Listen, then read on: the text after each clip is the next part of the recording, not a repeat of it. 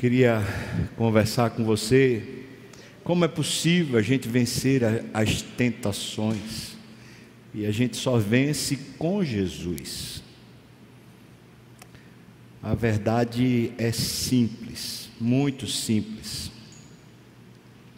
Deus não nos criou para embates com o diabo. Ele não nos criou para embates com a tentação, não. É para a gente fugir da tentação. Não é para ninguém se achar forte, corajoso, aí eu aguento. Deus nos criou para viver, para vivermos olhando para Ele, sentindo prazer nele depois da queda, quando a gente assumiu a nossa independência de Deus e dissemos para nós mesmos: Ah, eu sei o que é melhor para mim. A partir dali, a gente virou arrogante. A gente acha que pode, acha que consegue, consegue fazer as melhores escolhas, consegue fazer a vida funcionar e, e ela vai dar certo. A gente acha que consegue. Mas olhe para a sua vida. Olha para tanta gente machucada. Olha para a sua vida. Vê seu coração angustiado, conturbado. Olhe para a sua própria vida e veja se você consegue. E eu desafio você diante de Deus a dizer que tem sido, tem conseguido viver bem sem o poder do Espírito. Nós temos momentos de prazer, mas a vida, ela se perdeu. E é simples assim. Enquanto nós éramos filhos do diabo, e é isso que éramos, filho das trevas, obedientes ao diabo. A tentação e o pecado era o nosso próprio curso. Nós servíamos ao diabo. Nós servíamos aos nossos desejos e paixões.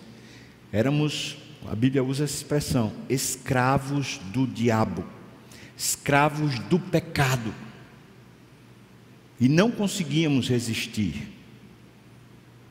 Sabe o que é pior? É que antes de Cristo na nossa vida a gente era arrogante achando que a gente estava dando certo. É assim mesmo, todo mundo faz.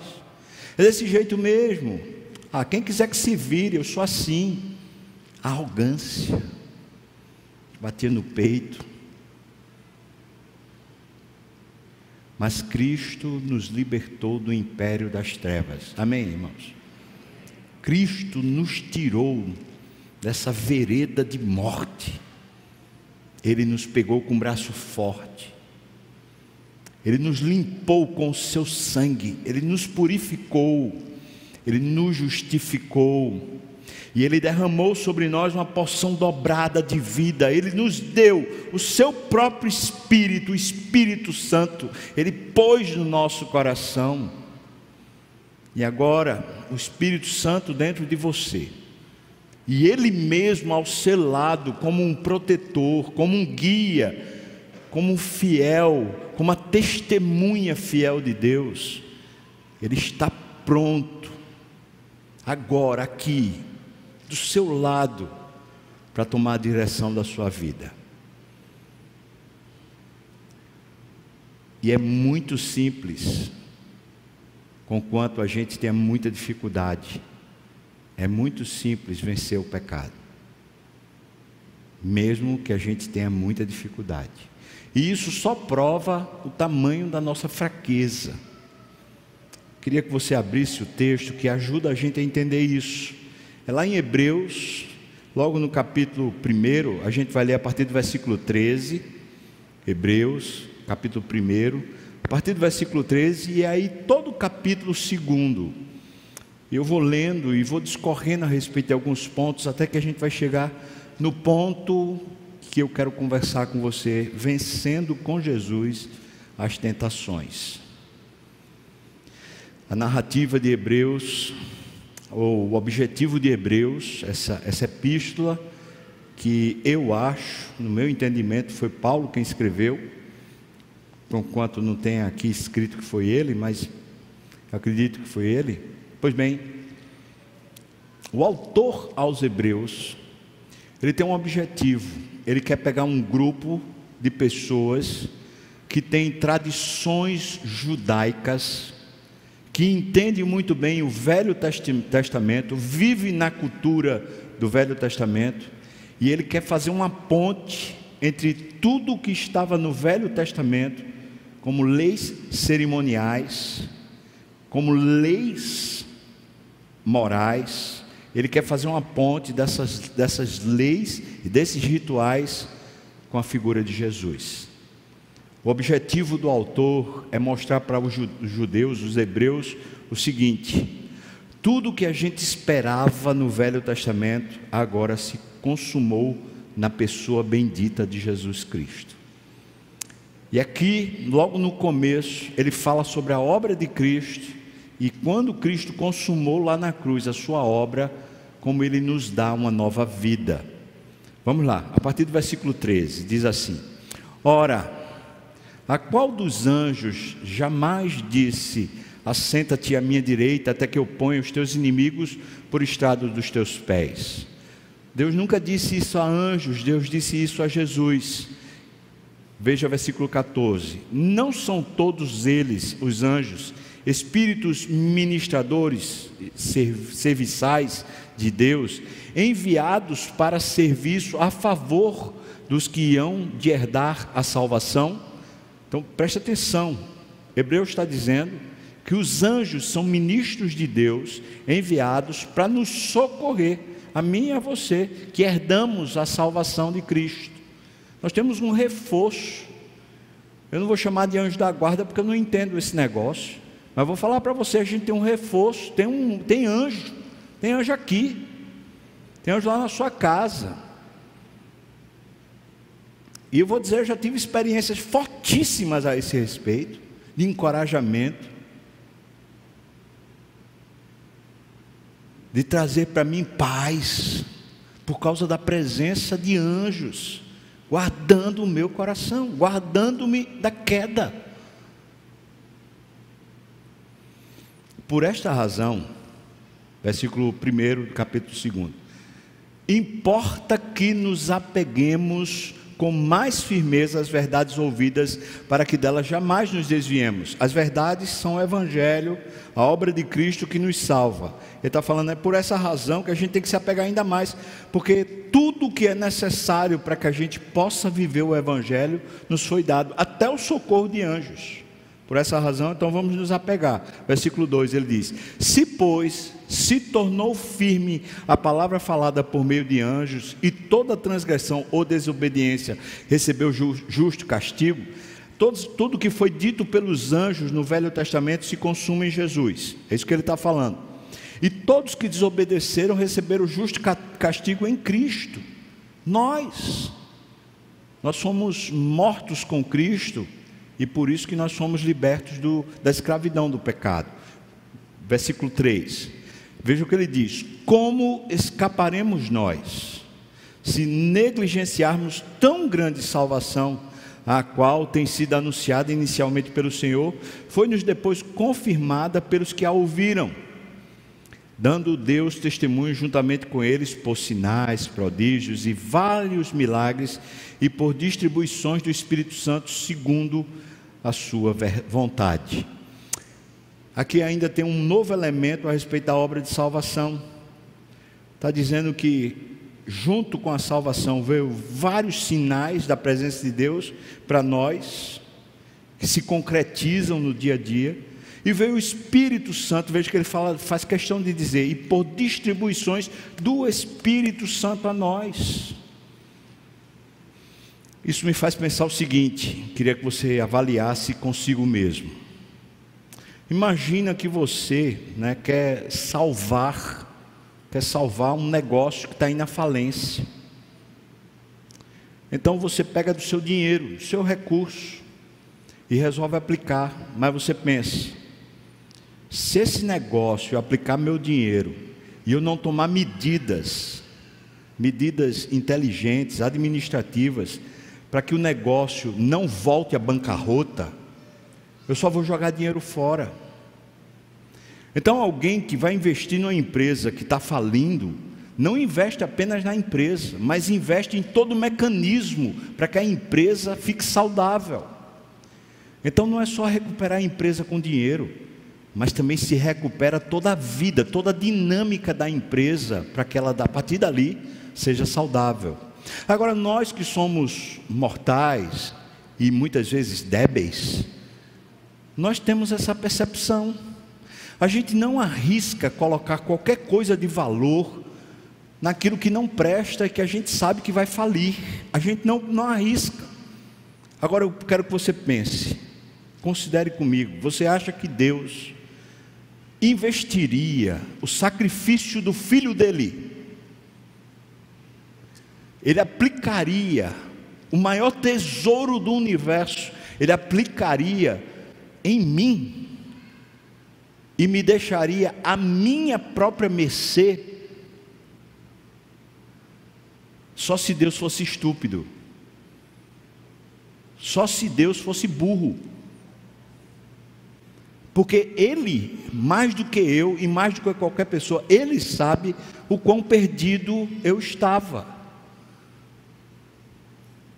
enjaulado pelo pecado morto nas minhas próprias concupiscências e paixões, alheio à vida de Deus, ignorante quanto à Sua palavra. Eu era um cego, obstinado, arrogante. Eu estava indo para o inferno. Aí você acha que Deus vai pôr seu filho na cruz no meu lugar e não vai garantir a obra do filho para que eu dê certo? Você acha? Se nós somos maus, quando investimos, nós queremos garantia e, e, tentamos fazer com que não só o dinheiro, mas também a vida da, da empresa venha a crescer. Imagina Deus. O ponto é o seguinte: a obra de Deus está garantida, a obra de Cristo está garantida por todos os lados. Quando Ele nos salva, Ele morre o nosso velho homem, ele mata a nossa velha natureza. O seu velho homem morreu. Ele cria uma nova criatura, ele cria um novo você. Uma nova pessoa foi criada em Cristo Jesus lá na cruz.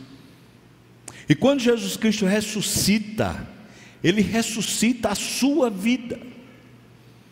Nós já ressuscitamos com Cristo, conquanto vamos ressuscitar definitivamente no dia ou da nossa morte ou no dia da volta de Jesus. Mas espiritualmente nós já fomos ressuscitados com Ele. Então preste atenção comigo. Aquele velho homem, aquela falência, aquele malfadado escravo do pecado, foi morto Agora ele fez uma nova criatura. Veja, criado segundo Cristo em Deus, a imagem do filho dele.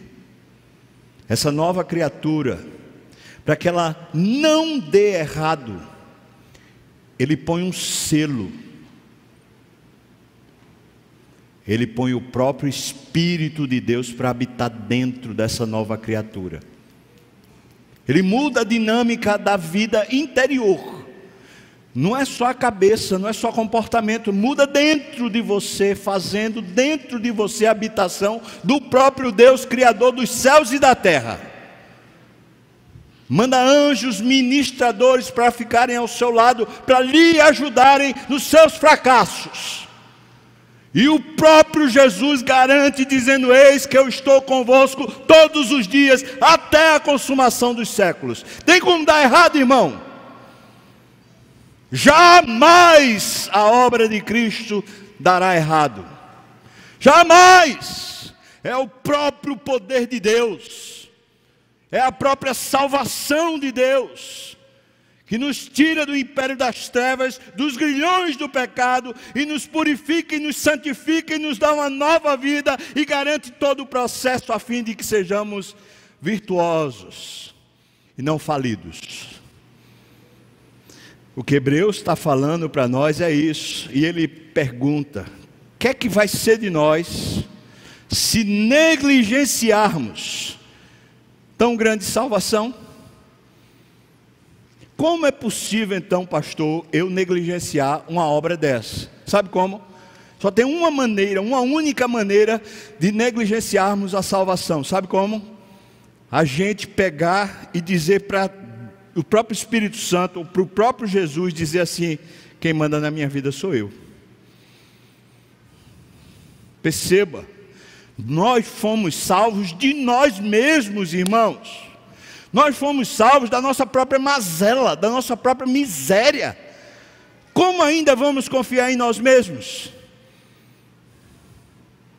Só negligenciamos a obra da salvação quando nessa convivência com o Espírito Santo que habita em nós, nós chegamos para Ele e dizemos: Olha, não vou seguir sua opinião, não.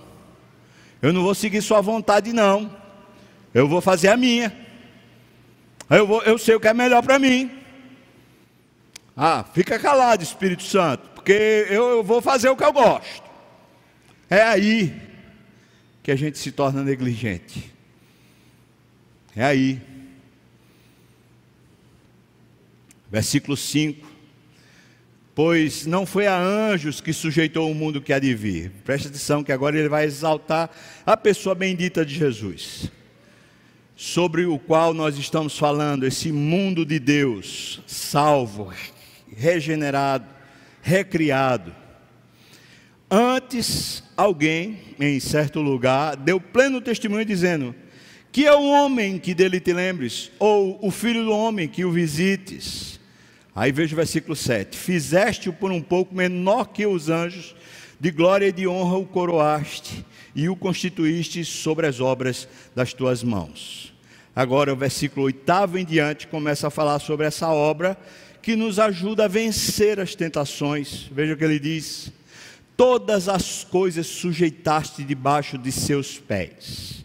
Ora, desde que, ele, desde que lhe sujeitou todas as coisas, nada deixou fora do seu domínio. Agora, porém, ainda não vemos todas as coisas a ele sujeitas. Vemos, todavia, aquele que por um pouco, tendo sido feito menor que os anjos, Jesus, por causa do sofrimento da morte, foi coroado de glória e de honra, para que, pela graça de Deus, provasse a morte por todo homem. Porque convinha que aquele por cuja causa e por quem todas as coisas existem, conduzindo muitos filhos à glória, aperfeiçoasse por meio de sofrimentos o autor da salvação deles. Pois tanto o que santifica como os que são santificados, todos vêm de um só. Por isso é que ele não se envergonha de lhe chamar irmãos, dizendo: A meus irmãos eu declarei o teu nome, cantar-te-ei louvores no meio da congregação. E outra vez, eu porei nele a minha confiança. E ainda, eis aqui estou eu e os filhos que Deus me deu. Visto, pois, que os filhos têm participação comum de carne e sangue, destes também ele igualmente participou, para que por sua morte destruísse aquele que tem o poder da morte, a saber, o diabo, e livrasse todos que, pelo pavor da morte, estavam sujeitos à escravidão por toda a vida. Pois ele, evidentemente, não socorre anjos, mas socorre a descendência de Abraão. Por isso mesmo convinha que em todas as coisas se tornasse semelhante aos irmãos, para ser misericordioso e fiel sumo sacerdote nas coisas referentes a Deus, para fazer propiciação pelos pecados do povo, pois naquilo que ele mesmo sofreu, tendo sido tentado, é poderoso para socorrer os que são tentados. Amém. Vamos orar, irmãos. A partir do versículo 8, eu queria conversar com você com mais atenção. Senhor Deus, abra aqui a nossa mente, aplica de forma misteriosa, da, da, de uma forma santa, da forma que é própria tua, Senhor. Aplica essa palavra ao nosso coração e livra-nos do mal, Senhor. Nós oramos assim no nome de Jesus. Amém. Amém. Veja no versículo 2, do versículo 8 e 9. Veja uma, uma, uma expressão que é usada como domínio. Veja o que ele diz aqui todas as coisas Deus né, sujeitaste debaixo dos seus pés. Os pés de quem? Deus sujeitou todas as coisas debaixo dos pés de quem? Deixa eu falar dois, dois momentos da história humana. Primeiro, quando Deus nos criou lá no Éden, Ele pôs todo o domínio da criação sobre os nossos pés. Nós éramos os agentes verdadeiros, legítimos do reino de Deus, do domínio de Deus. Caímos, pecamos, e quando pecamos, nós obedecemos o diabo.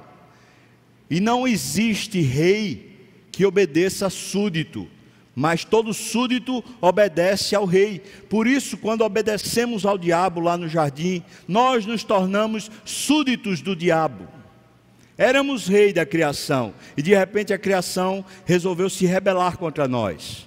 Então Deus, na sua misericórdia, resolveu restaurar essa ordem de coisas. E o que foi que ele fez? Ele sujeitou todas as coisas debaixo dos pés de Jesus.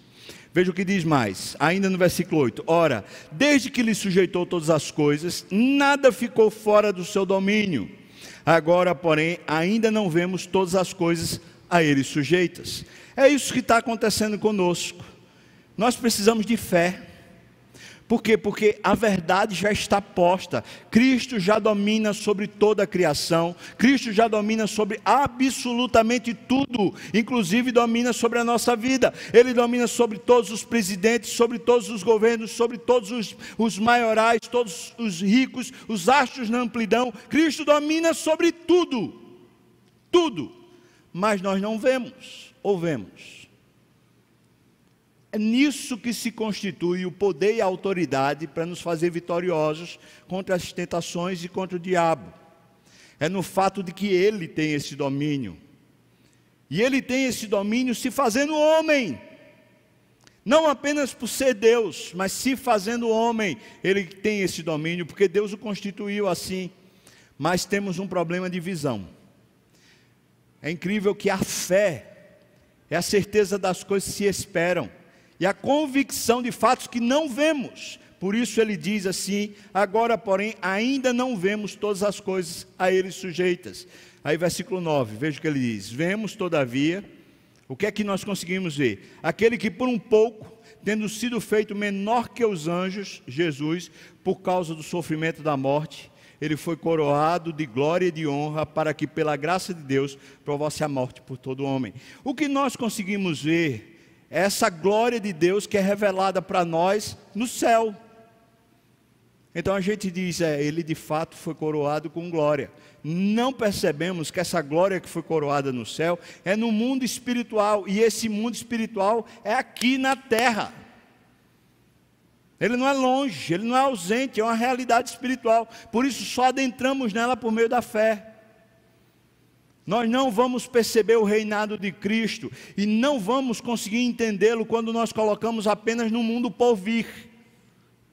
Esse reino já existe, existe antes de todas as eras, e agora, e por todos os séculos, e agora ele está presente entre nós, mas não conseguimos ver, porque nós reputamos que a sua glória é apenas futura, ou então é apenas no céu, e não entendemos que o céu é aqui conquanto eu e você não estejamos vivendo plenamente o céu, mas a vida de Deus é o céu. E essa vida de Deus já chegou por meio do seu filho. Então ainda não percebemos. E a falta dessa percepção nos inclina, mesmo que salvos, a voltar ao pecado. Por quê? Hoje pela manhã eu falei, nós não trocamos um prazer por uma disciplina. Nós não trocamos nenhum prazer por uma briga. Pelo contrário, as disciplinas e as brigas, elas precisam de algum prazer para poder a gente continuar vivo. Nós só trocamos prazer por um prazer maior. É por isso que alguém que é, por exemplo, viciado em droga, tem que substituir o prazer que ele sentia, o seu corpo sentia nas drogas, por algum outro prazer. Não simplesmente por uma disciplina mental, mas a substituição é por outro prazer. E aqui está a fonte de prazer. É o fato de que a gente já tem uma nova vida conquistada e toda estabelecida na pessoa de Jesus. Então, a vida de fé, à medida que nós adentramos nessa vida por meio da fé, esse prazer de viver com Deus é que começa a nos tirar da vida de pecado. Irmãos, a gente não foi feito para lutar, a gente foi feito para viver olhando para Deus e sentindo prazer em Deus. É por isso que Deus fez o Éden, o lugar das delícias para que fosse culto e fosse lugar da presença de Deus, separado de toda a criação.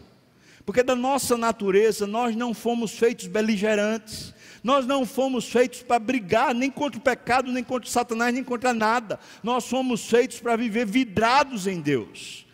E esse Cristo já providenciou isso. Ele restaurou a ordem das coisas que foi quebrada lá no Éden.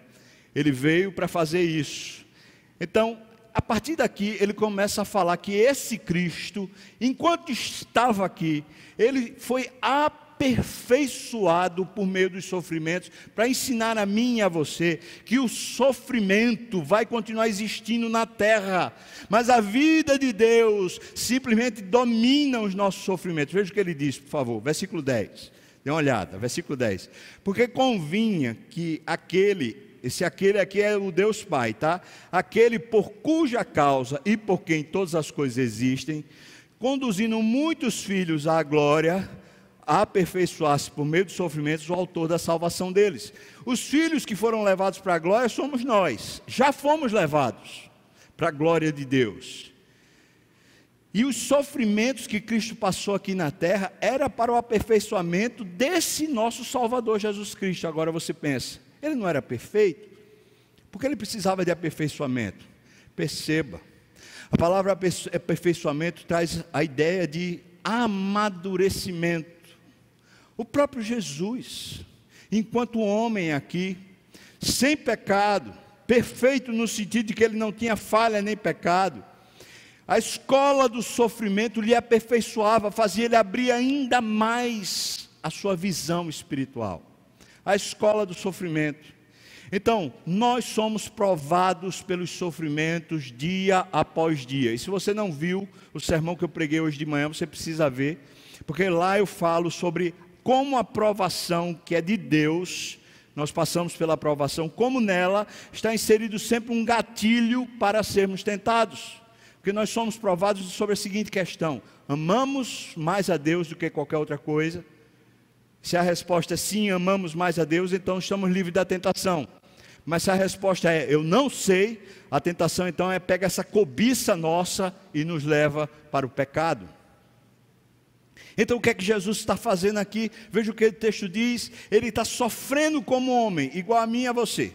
Nesse mundo que caiu com a nossa queda, a criação caiu, espinhos, abrolhos, todo o sistema demoníaco, o próprio diabo é o senhor desse, desse mundo agora.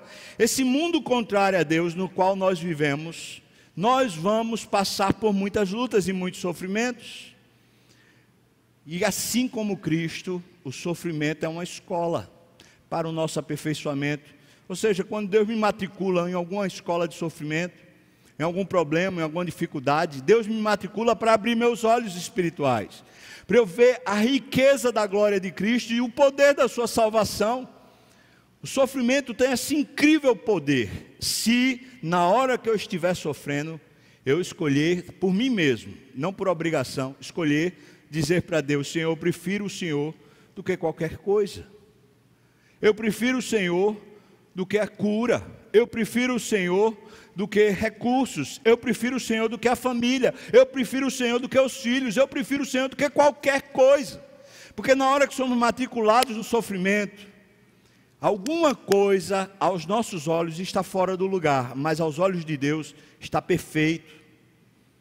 Não está fora do lugar porque Deus está cuidando de nós. Amém, irmãos? Deus está cuidando de nós, Ele não falha. Então Ele está fazendo a gente abrir os olhos para perceber o cuidado dEle. E se a gente diz, no momento do sofrimento, Deus, eu prefiro o Senhor do que a cura, do que o tratamento, eu prefiro o Senhor do que a família, eu prefiro o Senhor do que qualquer coisa. Nessa hora os nossos olhos se abrem e aí Deus certamente vem e nos aperfeiçoa. Foi isso que aconteceu com Jesus, o autor da nossa salvação. E então ele começou a nos santificar por meio da sua obra.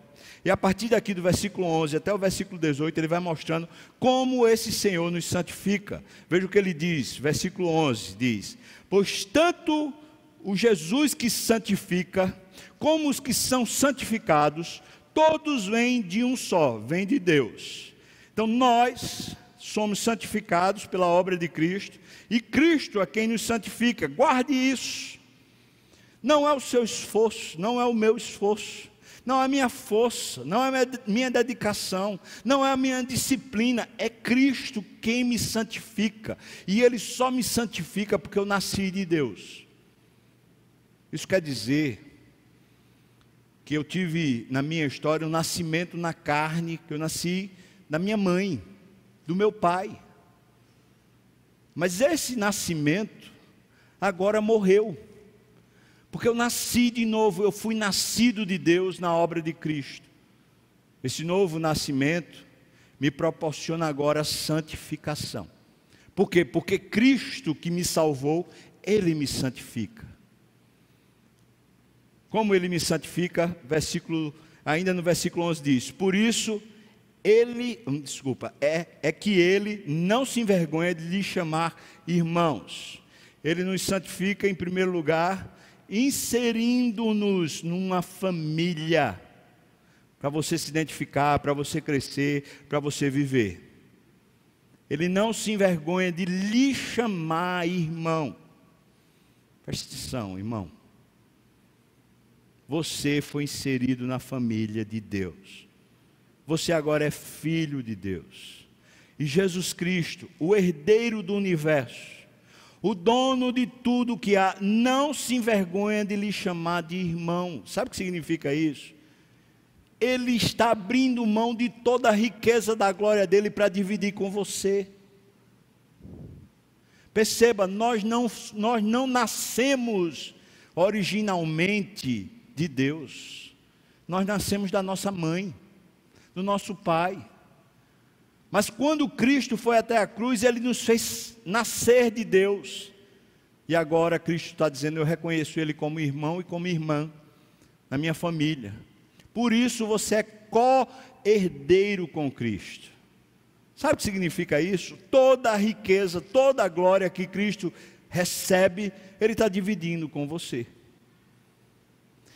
Tem mais, versículo 12. Por isso que eu falei, a gente troca um prazer do pecado por outro prazer. Preste atenção nisso, um prazer maior. Versículo 12: dizendo: A meus irmãos eu declarei o teu nome, o nome de Deus, que significa eu declarei a identidade de Deus. Quem é Deus? Cristo nos guia, nos ensina a pessoa de Deus. A convivência com o Pai, a descoberta do Pai, Cristo faz isso, nos santifica. Essa convivência com Deus por meio de Cristo, Ele é o caminho, é que nos santifica. Ninguém vem ao Pai a não ser por mim, é que nos santifica. Terceiro, veja o que ele diz: cantar-te-ei louvores no meio da congregação. O Senhor nos coloca no meio de um povo que o adora.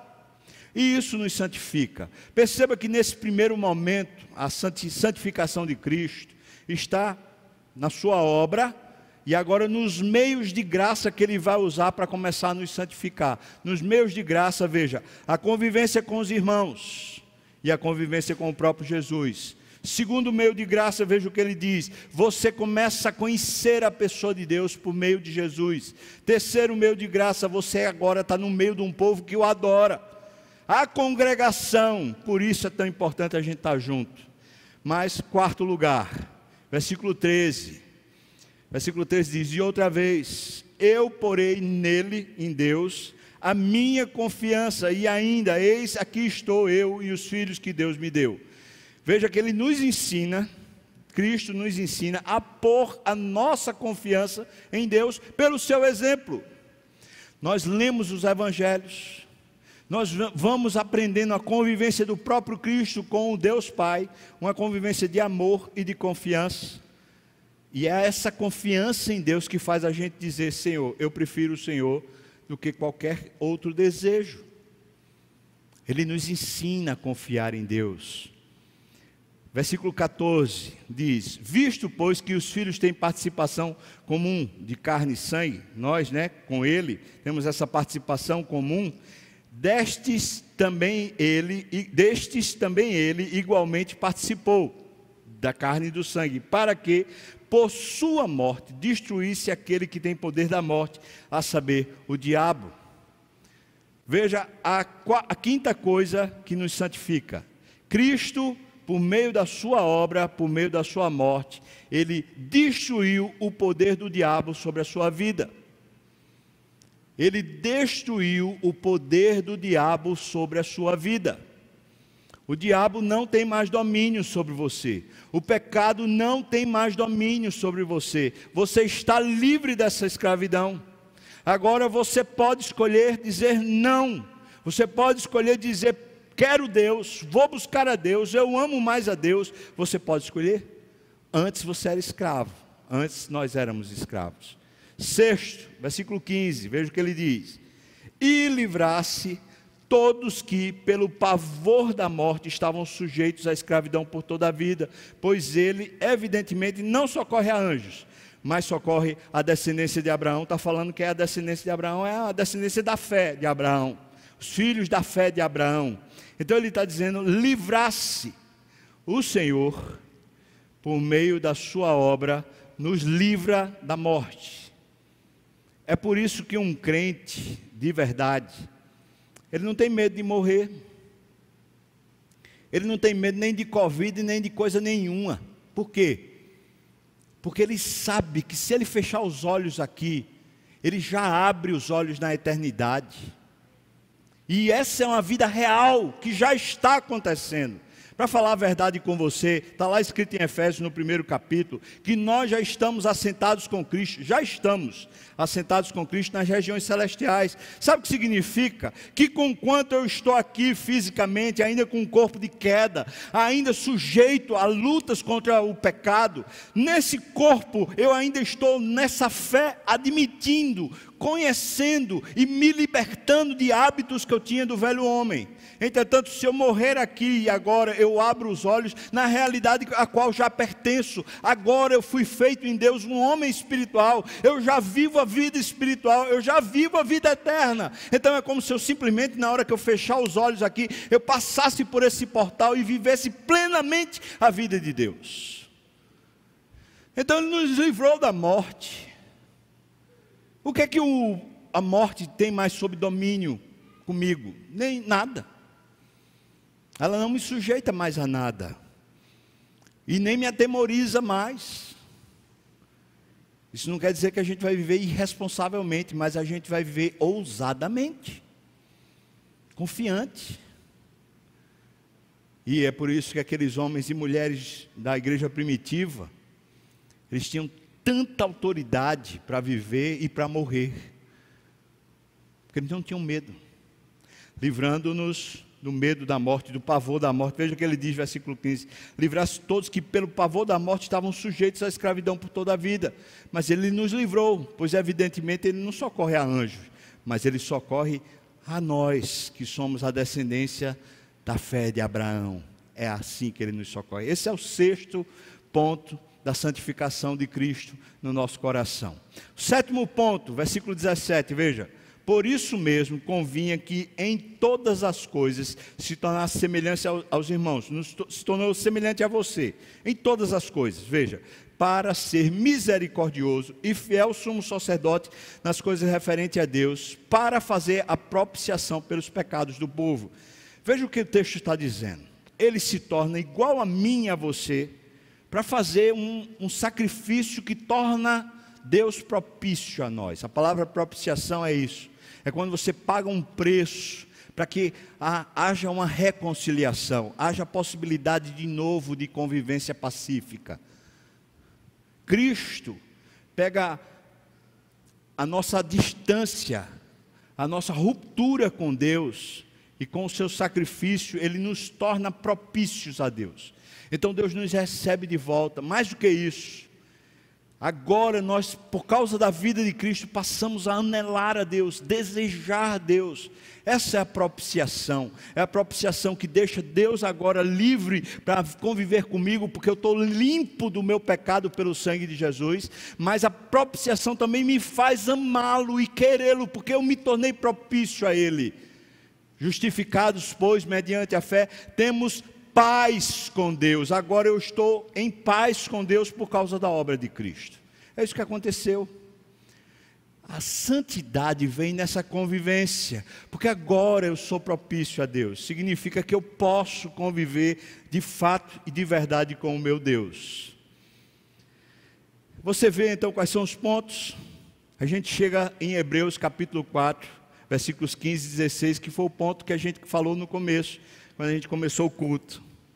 Porque nós não temos um sumo sacerdote que não possa compadecer-se das nossas fraquezas. Antes, foi ele tentado em todas as coisas a nossa semelhança, mas sem pecado. É aqui que está o nosso segredo. É a nossa convivência com Deus, por meio de Jesus, que nos livra do pecado. Então eu diria o seguinte: em vez de a gente viver lutando contra o pecado, a gente deveria viver se agradando em Deus, se satisfazendo em Deus, buscando plena satisfação em Deus a todo momento, buscando regozijo em Deus a todo momento, porque todas as necessidades para que possamos ter essa convivência foram feitas, tudo foi suprido. Deus estabeleceu tudo a nosso favor agora, para que tenhamos essa vida plena com Deus. Então ele está dizendo: não temos um sumo sacerdote que não possa compadecer-se das nossas fraquezas. Ele não pegou você e disse assim: Eu vou morrer por você e agora você se vira. Ele sabe o que é o homem. Ele sabe que hábitos a gente tinha antes de ser salvo. Então ele chega junto agora, para ajudar você a se reprogramar. Quando Paulo diz assim, deixando o velho homem, despindo-se do velho homem e vestindo-se da obra de Cristo, é disso que Hebreus está falando. Vamos, vamos pegar aqui uma, uma possibilidade. Vamos dizer um, uma pessoa que tá, tem um pecado de prostituição. Está lutando contra um pecado de prostituição. Não pode ver um rabo de saia. A pessoa fica lá com a, com a mente lá furtiva. Aí a pessoa diz: Eu tenho que lutar contra esse pecado. E quanto mais ele luta, dizendo: ah, Não vou fazer isso, não vou fazer aquilo, não vou fazer aquilo. Quanto mais ele luta, mais ele cai. Porque a nossa vida contra o pecado não foi para a gente viver pensando no pecado. A nossa vida contra o pecado é para a gente viver se agradando em Deus. Tanto mais eu me agrado em Deus, tanto mais não tem força nenhuma mais aquela tentação. Porque a tentação é justamente quando eu digo para mim mesmo, eu vou solucionar, em vez de dizer eu vou confiar. É quando eu digo para mim mesmo assim, é, eu prefiro o bem da minha família do que do que a vontade de Deus. Eu prefiro a cura do meu corpo do que a vontade de Deus. Eu prefiro riqueza do que a vontade de Deus. Quando a gente está escolhendo alguma coisa em detrimento de Deus, a gente abriu a porta para o pecado.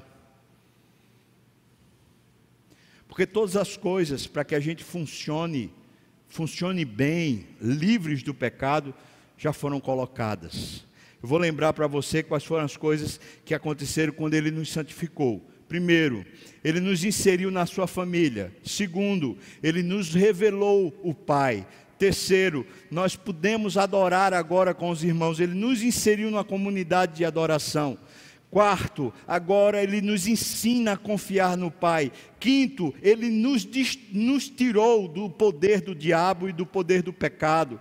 Sexto, ele nos livrou da morte. Sétimo, ele fez de nós uma propiciação, ou seja, nos tornou propícios a Deus, em paz com Deus. Oitavo, ele socorre todos os que são tentados. Ele está pronto o tempo todo para lhe abençoar, para lhe guardar, para lhe fazer vitorioso. Falei no começo, é simples.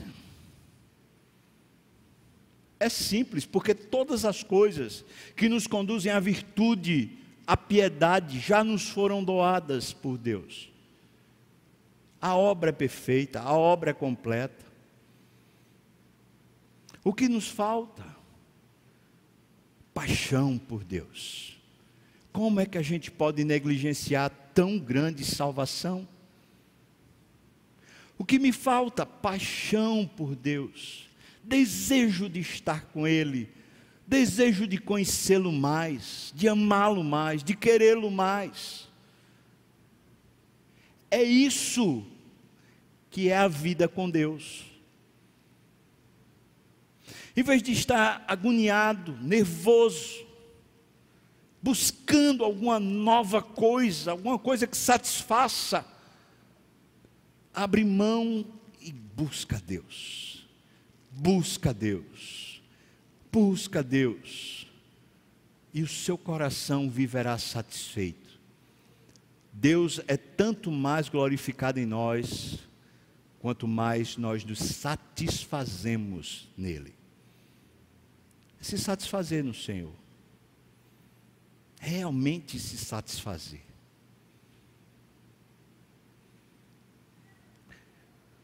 Porque não temos um sumo sacerdote que não possa compadecer-se das nossas fraquezas.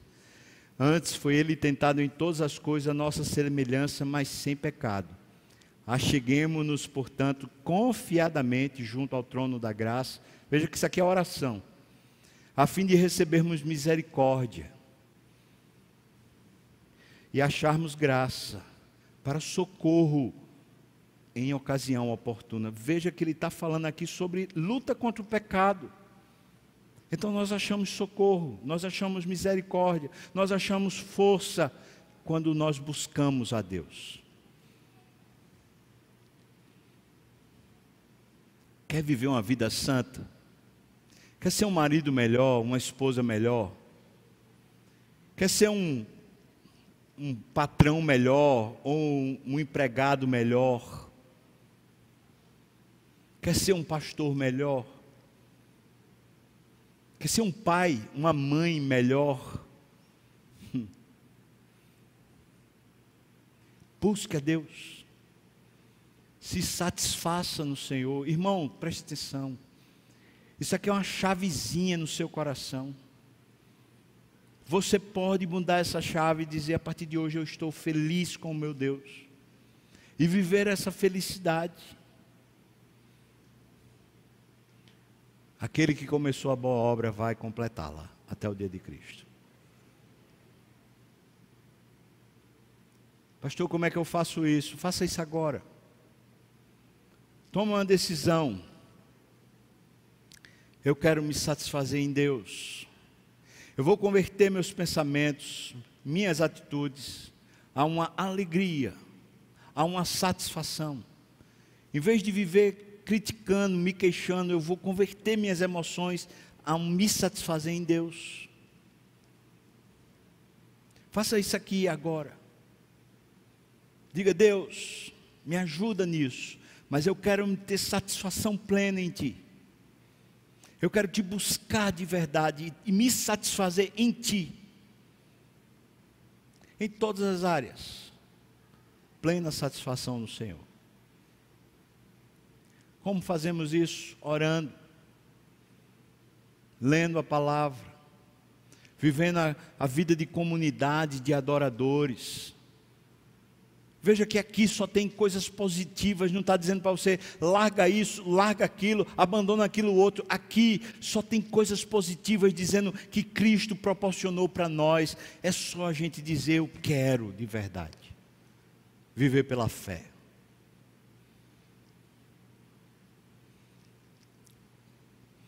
Quero concluir esse sermão fazendo uma pergunta para você.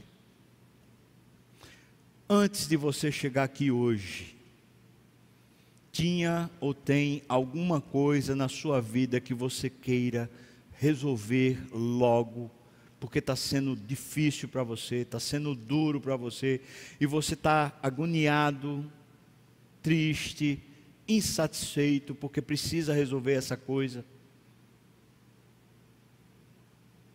Talvez uma doença,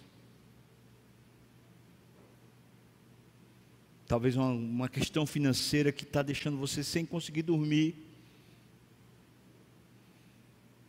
talvez um desentendimento no casamento que está fazendo você ficar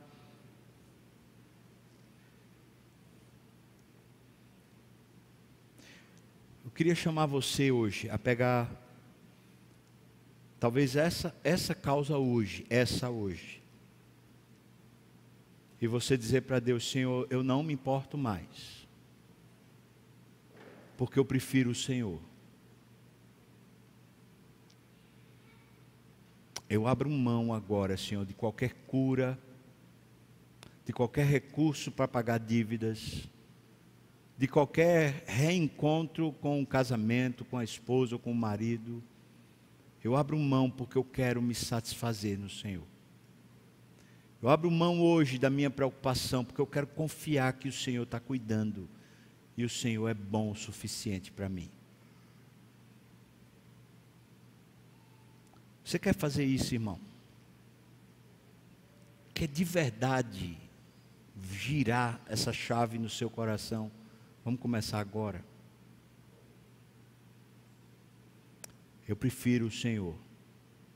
Eu quero o Senhor. Vamos orar? O pessoal do louvor pode vir se quiser.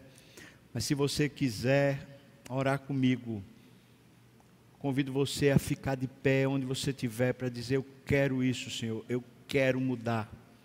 Eu quero me satisfazer no Senhor mais do que qualquer coisa. Eu quero estar satisfeito mesmo que o problema não se resolva, eu quero estar satisfeito. Eu não ligo mais para o problema. Eu me satisfaço em Ti. Eu quero me satisfazer em Ti, Senhor.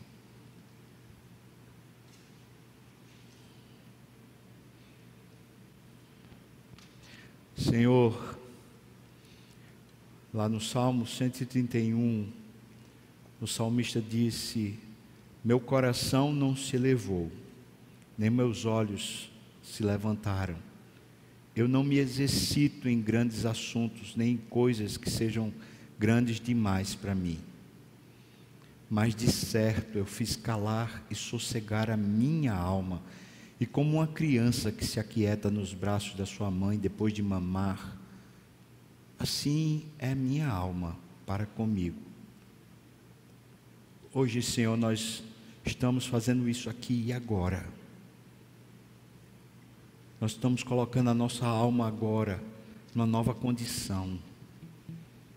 Estamos dizendo para nós mesmos, Senhor, diante da tua santa presença, Senhor, tu és o motivo da nossa alegria. Estamos dizendo para o nosso coração que nós queremos mais a ti do que qualquer outra coisa. Nós queremos o Senhor mesmo que o Senhor não solucione os nossos problemas, mesmo que os nossos problemas se agravem, mesmo que a nossa luta fique pior, nós queremos o Senhor, nós queremos mais o Senhor, nós queremos desfrutar mais do Senhor, queremos provar mais do Senhor, queremos ter alegria de verdade no Senhor, plena satisfação e gozo no Senhor. Nós te queremos, Senhor Deus. Nós te queremos, Senhor. Enche a nossa vida, Senhor Deus. Enche agora com meio do teu espírito, por meio do teu santo e doce, maravilhoso espírito, enche a nossa alma de prazer e de plenitude e nos faz agora provar o poder dessa ressurreição, a alegria dessa salvação, o renovo que teu espírito nos dá, Senhor. Faz-nos escolher de verdade, Deus. Não por obrigação, mas por amor por desejo de te conhecer e de ter mais do Senhor, Pai. Ó Senhor, nos ajuda quando amanhã a gente se levantar e alguma coisa quiser nos tomar de novo, mesmo que seja essa coisa que a gente está entregando a Ti agora, Senhor, nos ajuda amanhã a gente dizer a mesma coisa para Ti e a gente te buscar de verdade. E como Cristo fez no Getsemane, nós dizemos: Senhor, se for possível, passa de nós esse cálice. Mas nós queremos que o Senhor faça a Sua vontade. Nós queremos é estar junto do Senhor, debaixo do Teu governo e do Teu poder, Senhor. Faz assim, Pai. Livra-nos do mal, Pai. Traz essa alegria, essa plenitude no nome de Jesus. E que a graça do nosso Senhor e Salvador Jesus Cristo, o amor de Deus, o nosso querido e amado Pai, comunhão, consolo, a bênção, o poder, o avivamento do Espírito venha sobre nós, o povo do Senhor, não só agora, mas todos os dias, todos os dias, até quando o Senhor voltar ou nós nos encontrarmos contigo, Senhor Amém, amém, aleluia. Deus abençoe, irmão. Vamos adorar o Senhor. Vamos